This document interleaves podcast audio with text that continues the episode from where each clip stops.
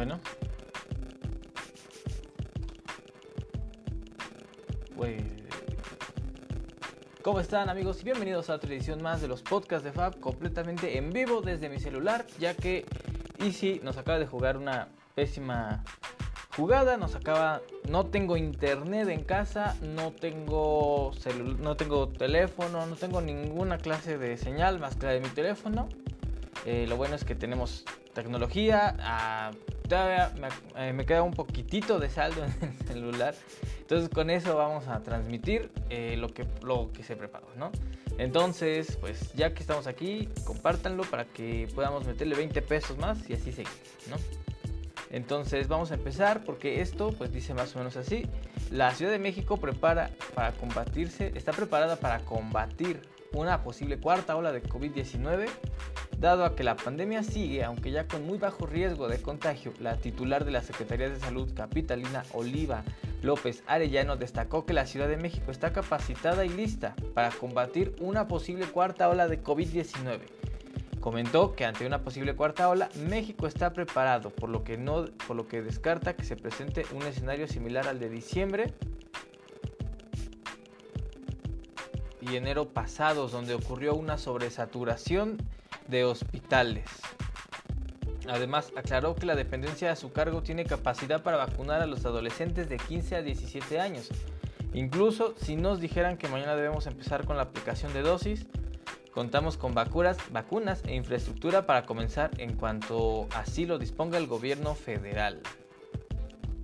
Ante los legisladores, eh, en tribuna, la titular de la CEDESA reconoció que la pandemia les brindó una advertencia sobre el, eh, sobre el deterioro, deterioro del derecho a la salud ocasionado por un sistema político y económico que dejó de poner a la persona en el centro de la atención.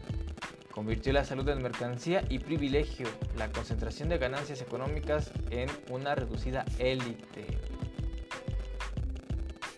Eh, en suma, enfatizó la funcionaria todo mi reconocimiento por estar a la altura de los desafíos que impuso la pandemia eh, y poner en alto el trabajo del sector salud cuando más se necesita. Bueno, yo no sé ustedes, pero si somos sinceros, sí llegó un momento en el que en realidad ya se estaba volviendo una cuestión más de eh, económica, como bien dice la noticia, porque hubo un momento en el que ya ya no es, ya es, la noticia era, ya no hay oxígeno y ya. Y luego, ¿qué va a pasar con la gente que, que lo requiere? Ah, pues es que ya no hay oxígeno, ya, ya se acabó. Y también con los trabajos, mucha gente, digo, muchos de nosotros tuvimos la suerte de tener nuestros trabajos, pero otros tantos, ah, se quedan sin trabajo. Oye, pero ¿de qué van a comer? No, pero están en su casa encerrados, están, están haciendo, no, no pasa nada.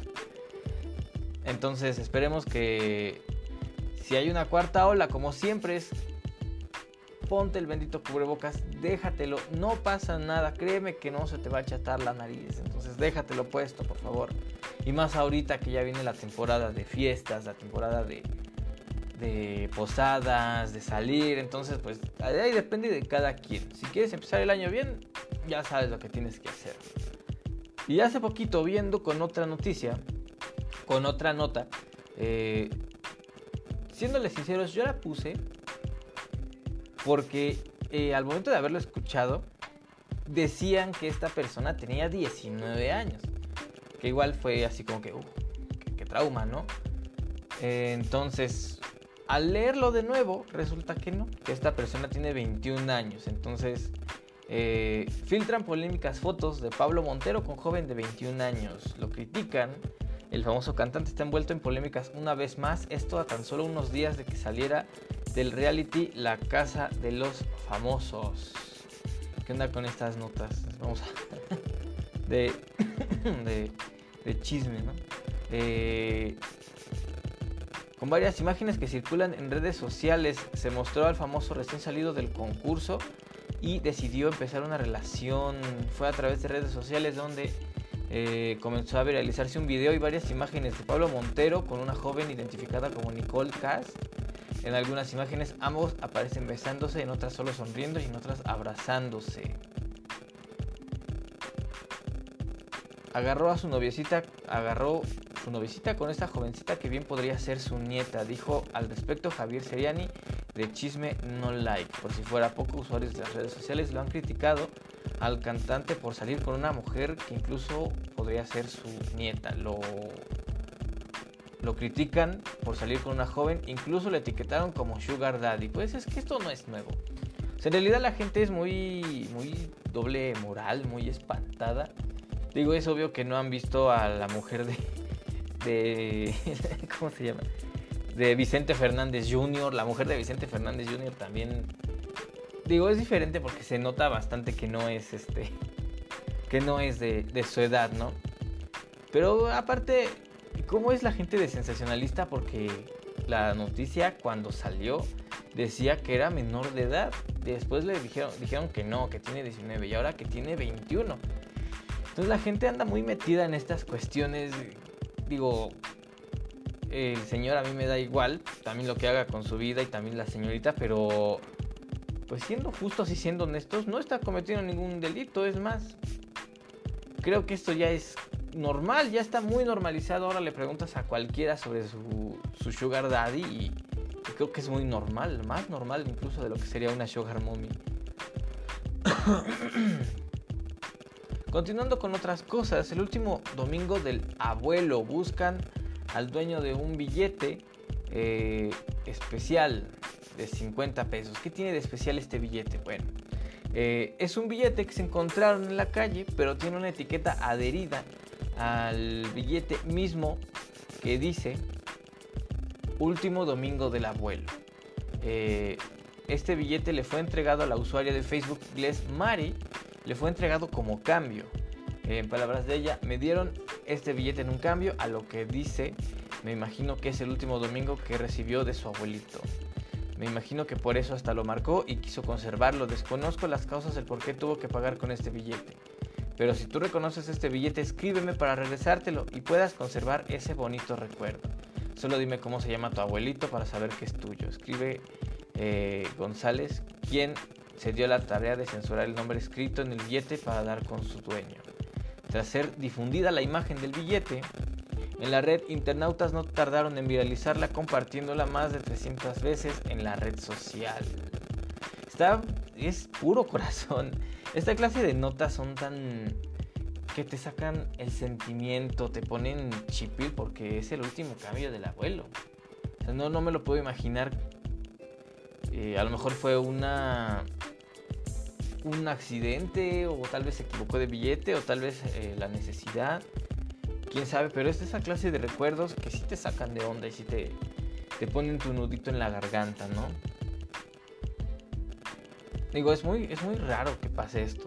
Eh, continuando con otras cosas, algo que sí te va a sacar de onda y te va a dar bastante miedo. Eh, en Egipto pasó algo bien fuera de lo común que vas a decir qué onda, ¿no? Ya que se cataloga como una lluvia de escorpiones.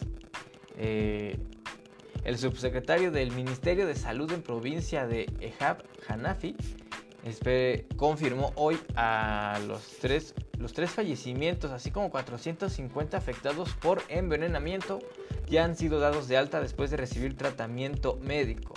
Las autoridades de salud de Asuán están en, alerta máxima, aunque Hanafi afirmó que la situación está completamente bajo control. Afirmó que las autoridades están preparadas ante cualquier emergencia, tanto si se repiten las lluvias como si se repite otra invasión de escorpiones. Y dijo que el antídoto contra sus picaduras está disponible en grandes cantidades. Según datos oficiales del Ministerio de Salud, a más de 500 personas se les suministró el antídoto en Asuán después de ser picados por los animales se salieron de sus madrigueras. Perdón, después de ser picados por los animales que se salieron de sus madrigueras debido a las lluvias torrenciales y que más de 3.000 dosis están disponibles. Imagínate qué miedo. Qué miedo estar en tu casa y de pronto que te empiecen a caer escorpiones, serpientes venenosas. Digo, en Egipto de por sí tiene la fama de que te da mucho, mucho mucha incomodidad, mucha... Es muy, muy complicado vivir ahí, digo. No sé, la gente le fascina estar ahí en, el Nilo. El jefe de departamento meteorológico de Egipto eh, no descartó la llegada de escorpiones y serpientes desde Asuán a la capital a través del Nilo, debido a los cambios climáticos, pero los edificios residenciales dificultan su propagación. Abu al-Mahati explicó que los escorpiones y las serpientes viven en las montañas y se esconden bajo tierra por altas temperaturas, pero el agua de la lluvia los arrastra y cuando se seca vuelve otra vez a sus madrigueras. Bueno, entonces no solo son serpientes y escorpiones, son serpientes y escorpiones enojados.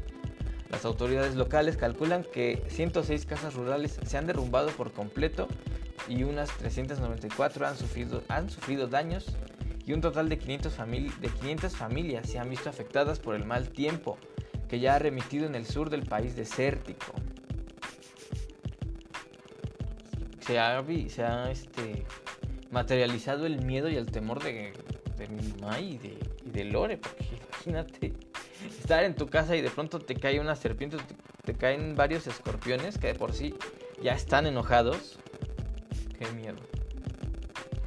Continuando, esto es viejo, pero es bastante interesante. Porque yo desde cuando estaba queriendo compartírselos, de hecho lo compartí con algún amigo que me pareció bastante interesante lo que dijo. Eh, ONU a Elon Musk, este es el plan de 6 millones para acabar con la hambruna. El director del Programa Mundial de Alimentos de las Naciones Unidas expuso un plan para destinar 6.600 millones de dólares a la lucha contra el hambre en el mundo, una respuesta directa a un intercambio eh, de Tesla, o sea, de parte de la ONU a Tesla, Elon Musk, quien afirmó que vendería acciones de Tesla para financiar un plan, siempre y cuando pudieran describirle exactamente cómo funciona. David Beasley, director del programa alimentario de la ONU y exgobernador republicano de Carolina del Sur, eh, publicó un enlace que decía resumen ejecutivo de mil palabras en el que se describe cómo la ONU desplegaría 6.600 millones de dólares en comidas y vales para alimentar a más de 40 millones de personas en 43 países que están al borde de la hambruna, evitando así lo que la ONU llamaría una catástrofe inminente. En el documento publicado por Beasley, propone destinar 3.500 millones de dólares a la compra y entrega de alimentos, 2 millones en vales para comida y dinero en efectivo, incluidas las tasas de transacción en los lugares donde el mercado puede funcionar y gastar otros 700 millones en la gestión de nuevos programas alimentarios adaptados a las condiciones del país y que garanticen que la ayuda llegará a los más vulnerables. Otros 400 millones se destinarían a la gestión de operaciones y administración y rendición de cuentas y la coordinación de cadena de suministro. El mundo está en llamas, escribió Baisley. He estado advirtiendo sobre la tormenta perfecta que está gestando debido al COVID. Los conflictos, las perturbaciones, ahora el aumento de los costos de la cadena de suministro ya está aquí. Pero ¿qué fue lo que respondió Elon Musk? Elon Musk ofreció vender acciones de Tesla ahora mismo, si la ONU puede demostrar cómo terminar con el hambre mundial. Esta es la respuesta de parte del hombre. Elon Musk se ofreció a vender algunas de sus acciones de Tesla si la ONU puede demostrar que con 600 millones, 600 millones, perdón, fue error mío, puede resolver el hambre del mundo. Sus comentarios se produjeron después de que el director del programa mundial le mandara su programa de mil palabras, el cual les leí hace rato, ¿no? David Beasley desafía a los ultra ricos, en particular a los más ricos del mundo, o sea, Jeff Bezos, Benzos, ¿no? Y Elon Musk a dar un paso adelante. Eh, en una entrevista a la CNN la semana pasada, 600 eh, millones de dólares podrían ayudar a 42 millones de personas que literalmente van a morir si no llegamos a ellos. No es complicado. Es una suma equivalente al 2% de la riqueza de Elon Musk. En una publicación de Twitter, Elon Musk respondió que si pueden describir este, si él puede describir en este hilo de Twitter, o sea, puede, ¿cómo lo puedes describir? ¿Cómo exactamente 600 millones resolverán el hambre? Venderé las acciones de Tesla ahora mismo y lo haré. Pero debe ser una contabilidad abierta para que el público vea con precisión cómo se gasta el dinero, añadió. Baisley respondió a la publicación de Musk diciendo que podía asegurar al multimillonario que tenía los sistemas establecidos para la transparencia y contabilidad de código abierto. Su equipo puede revisar y trabajar con nosotros para estar totalmente seguros. 600 millones no resolverán el hambre del mundo, pero evitarán la inestabilidad geopolítica, pero evitarán la inestabilidad geopolítica, la migración masiva y salvarán a 42 millones de personas al borde de la inanición. O sea, la inanición es cuando pues, mueres por no comer. Una crisis sin precedentes y una tormenta perfecta debido a la crisis del COVID y, bueno, conflictica climática. Dirigiéndose directamente a los multimillonarios en la entrevista dijo, ¿Qué pasaría si fuera su hija la que muriera de hambre y si su familia la que muriera de hambre? Simplemente abran los ojos y ayuden. Está, está complicado. Está complicado porque hay varias cuestiones aquí, cuestiones en las que uno no se puede meter.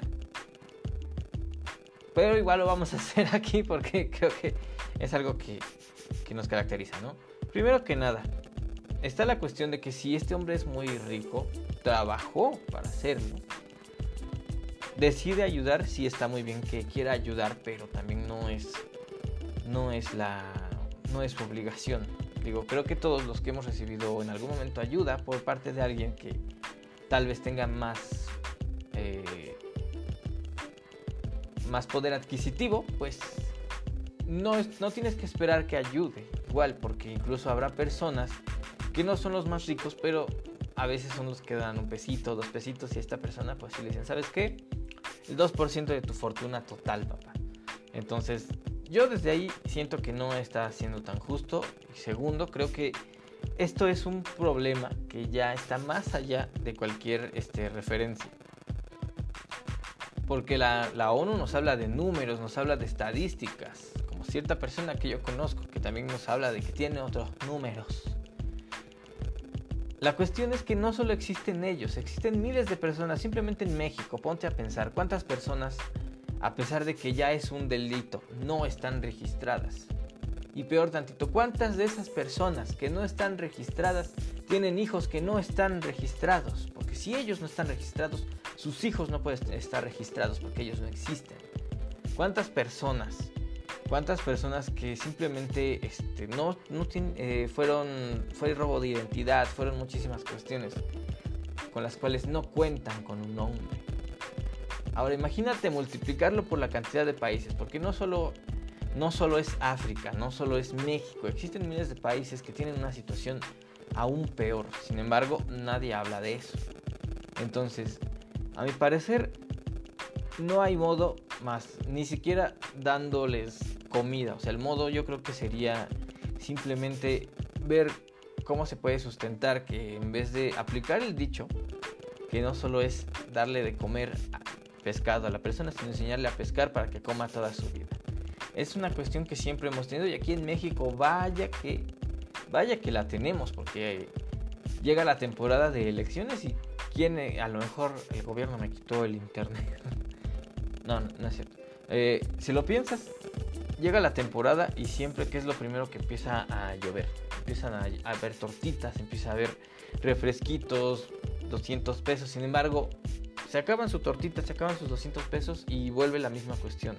No hay una vivienda digna, no están registrados, no están yendo a la escuela. Entonces, pues una vida digna no solo es darles de comer. Eso, eso creo que les queda muy claro y la ONU tiene que replantearse muchas situaciones y abrir la boca de otro modo. Yendo con otras cosas, con cosas más tranquilas, cosas que no, no pueden hacer que un podcaster aparezca cortado en pedacitos en un puente, HBO Max confirma que habrá reunión de los protagonistas de Harry Potter. El elenco de actores de la saga de películas Harry Potter, encabezado por Daniel Radcliffe, Emma Watson y Rupert Grint, van a protagonizar un especial de 20 años, así como el el reencuentro de Friends, pero ya todos viejitos. Después del estreno de la primera cinta, tal y como ha informado HBO, el regreso de Hogwarts estará disponible el 1 de enero del 2022. El trío protagonista se unirá al cineasta estadounidense Chris Columbus para conversar sobre los largometrajes y arrojar más información sobre su creación. Por el contrario, la, la escritora J.K. Rowling parece que no va a acompañarlos. Esta decisión llegaría a raíz de los polémicos comentarios contra la comunidad trans de Britania. De la británica, la comunidad trans, eh, la comunidad trans británica. Vaya. La noticia de este especial llega precisamente coincidiendo, o sea, precisamente coincidiendo con el 20 aniversario del estreno en Estados Unidos. O sea, hace 20 años se estrenó Harry Potter y la Piedra Filosofal, el 16 de noviembre del 2001. Los fans están invitados a un viaje mágico en primera persona a través de una de las franquicias cinematográficas más queridas de todos los tiempos, ha informado HBO Max. De momento, los seguidores de la saga pueden disfrutar un video de 52 segundos que recopila fragmentos de varias películas y promete que el legendario reparto vuelva al lugar donde empezó la magia. También incluirá a Elena Bohan Carter, Robbie Coltrane, Ralph Fiennes, Jason Isaacs, Gary Oldman, Imelda Staunton, Tom Felton, que dieron vida a personajes clave. Felton, encargado de interpretar al villano de pelo rubio, ha informado a los fans a guardar la fecha, o sea, esperarla, y así vuelvan al colegio. Yo creo que todos lo estábamos esperando y en algún momento yo les dije a ustedes, en uno de los primeros podcasts cuando ni siquiera estaba tan, tan marcado el, de lo que iba a tratar, yo les dije desde el principio, va a haber algo de Harry Potter. Probablemente, bueno, a lo mejor no les dije que para el 20 aniversario, pero sí les dije, va a haber algo de Harry Potter o una película, una serie, porque van a regresar. No es este, no era, no, e, no, ¿cómo se dice? No era este, pues no, no había, ay, no. Perdón muchachos, es que fue, es una noche movida. No hay internet. Eh, no, no fue, no tenían, no fue este. Este, obvio que era cuestión de tiempo. O sea, todos los actores de Harry Potter, menos Tom Felton, que es este Malfoy, obviamente querían separarse de sus carreras. Pero de un momento para acá empezaron a compartir cosillas, empezaron a decir que estaban ahí. ¿Por qué? Pues porque ya venía la celebración de los 20 años. Y ya viene también muy probablemente otra película, porque no nada más los vas a filmar así, firmar por esto. Algo que me llamó mucho la atención y que a lo mejor no recuerdan es que pasó una, algo con JK Rowling porque no se eh, decía estar a favor de la comunidad trans, al menos no la aceptaba ella. No la aceptaba ella en su vida, más no dijo que los demás no tendríamos que aceptarlo. Entonces por esto no fue invitada. Me llamó mucho la atención y vi un TikTok de alguien que, bueno, se nos... No fue un TikTok, fue una publicación en Facebook de alguien, no voy a decir quién, pero se nos desconectó muy cañón porque estaba, estábamos tranquilamente, bueno, estaba leyendo la publicación. Tranquilamente le estaba leyendo cuando de pronto empieza a decir, y es que otra vez, este, ¿cómo dijeron? Dijeron algo de que el, machismo y yo así de, ¿cómo? ¿Cómo? Tranquila. Porque, eh, ah, sí, porque empieza a decir que nada más porque JK Rowling no iba a estar porque la cancelaron, pero sin embargo este, Gary Oldman, que tiene demandas por violencia doméstica, y Ralph Fiennes, que según esto, que eso no me acuerdo, de esos no me acuerdo, pero el otro creo que sí me consta, tenía, este, había salido su nombre en una lista de, de, de, trata de personas que no son mayores de edad en Hollywood. Entonces, este, de ahí se sacó esta mujer y empezó, bueno, esta persona de ahí empezó a decir que el machismo y que, tenía que ver, que no la habían mandado. Yo sinceramente creo que no es... O sea, esta mujer de entrada ya tiene su vida resuelta, porque son miles de millones de libros vendidos. Primera, segunda. No creo, y si la invitaron, probablemente dijo que no por cuestiones de COVID, por lo que tú quieras o tal vez no le llegaron al precio, porque eso, eso es cierto, o sea, a ellos les llegaron al precio. Porque no solo es un especial, ya les dije, puede que venga una película, puede que venga una serie, porque están trabajando con ellos. Y qué curioso que el director dijo que quería, este, que quería hacer algo en la, el, sobre el legado maldito, que es el octavo libro, que a nadie le gusta, pero ahí andan. Entonces, pues tranquilos otra vez, ya no se me aloquen, no se me desconecten con cosas que ni el caso. Pero esta semana, cambiando de tema, aquí les voy a decir algo. Ya tenía yo preparado. Porque íbamos a ver el tráiler en chiquito. Aquí, aquí lo íbamos a ver en chiquito. Eh, con todo, o sea, normal, con computadora y todo. sin embargo, de nuevo, alguien etiquete ahí sí aquí para que vea lo que está pasando porque o sea, cobraron así, o sea, ya de 17 y 18 ya estaban duro y duro cuando vas a pagar y vemos, o sea, yo que no hubiera pagado porque salió la misma.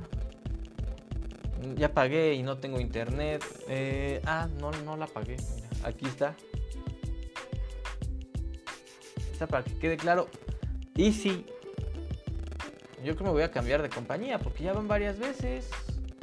Y una ocasión sí entiendo que no fue su culpa. Me dijeron, sabes que este no, es que estamos, eh, hay una cuestión y yo así, bueno, está bien. Pero imagínate si yo viviera de esto. Ya ahorita ya las marcas me hubieran dicho, ¿qué está pasando? Ya no quiero nada contigo. Pero bueno, ya casi. Esto último pasó hace poquitito, ya que regresó este. El lunes pasado se dio se subió el tráiler oficial de Spider-Man No Way Home, que es la nueva película que viene, que se estrena en diciembre, el 17, 18 de diciembre. Eh, todos vieron el tráiler, ya no se los puedo mostrar, se los quería enseñar, sin embargo ya no se puede. Este, todos vieron el tráiler, todos esperaban la presencia de los tres Spider-Man, de Toby, de Andrew, de Tom. Sin embargo, al parecer nada más hay uno.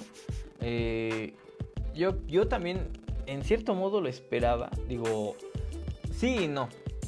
Tengo mis dudas, pero a la vez dicen, dicen por ahí muchos ya aseguran que de plano ya están, que van a venir, que, que, la ONU va a solucionar el hambre mundial. Este, pero yo sinceramente no creo. Bueno, sí no. Hablo de los Spider-Man, no de, lo, de la ONU, porque eso sí no lo creo. Este, primero que nada, no sé si se dieron cuenta al ver el tráiler que muchos de los trajes están renovados, o sea, son exactamente iguales, pero tienen pequeños detalles. Eh, punto a punto contrario, o sea, para decir que no va a pasar. Porque se hubieran filtrado los nuevos trajes, o sea, se hubieran filtrado pequeños detallitos en las fotos que aparecen, que más adelante voy a hablar un poquitito de eso. No se ve que sean trajes mejorados, no se ve que hayan pequeños cambios, pequeñas correcciones que deben de, de, haber, porque en los otros personajes hubo cambios, o sea, el Electro ni hablar, fue una mejora al 100%, pero en el Duende Verde, que es correspondiente a Spider-Man del 2001, de Tobey Maguire, eh, hay, hay cambios, la frente es más ancha, eh, es un traje ligeramente, aparte del traje táctico que vamos a tener, que aparece dos segundos en el tráiler, pero sí aparece este... Ahora, ¿por qué sí pienso que sí puede aparecer? Las filtraciones que se dieron, las imágenes que salieron, los videos que salieron, todos corresponden a unos andamios, que sinceramente al principio yo no creía que fueran ciertos, porque decía como, ¿por qué estarían en unos andamios los tres Spider-Mans, no? sale el tráiler, vemos los andamios que todos creímos que sinceramente no tendrían sentido y ¡pum! Ya no sé si creer si van a aparecer o no. Ah, ¿Qué es eso? Ah, es una manchita, me espantó. Este, entonces ya no sabemos si van a aparecer, si no van a aparecer. Ahora, como tal, no lo desmienten, no tienen permitido desmentirlo, salvo uno de ellos, que sí de plano dijo que no iba a salir. Pero pasa todo esto, entonces, ¿quién sabe?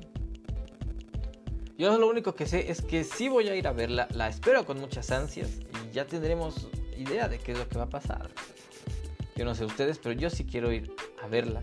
Eh, si no aparecen los tres, pues ni modo, ya que la película pasará en algún momento. Ahora, es que sí está muy sospechoso en ciertos aspectos. Ahora, aparecen varios videos que digo, sobre todo uno, uno en el que sí salen los tres, sí es una animación bastante buena, que digo, ¿cómo es posible que sea parte de, pero no está? O sea, es como que una animación que alguien más hizo y deja muy en claro que hay muchísimas personas que deberían estar trabajando ahí, pero sin embargo no lo están haciendo y no sé por qué, que han hecho un trabajo tan espectacular, editando, cambiando partes del tráiler yo solo digo que esperemos a ver qué pasa, ¿no? Y bueno, pues no sé cuánto tiempo llevemos, sinceramente, eh, no sé, creo que, ah bueno, según esto estamos casi sobre la marcha.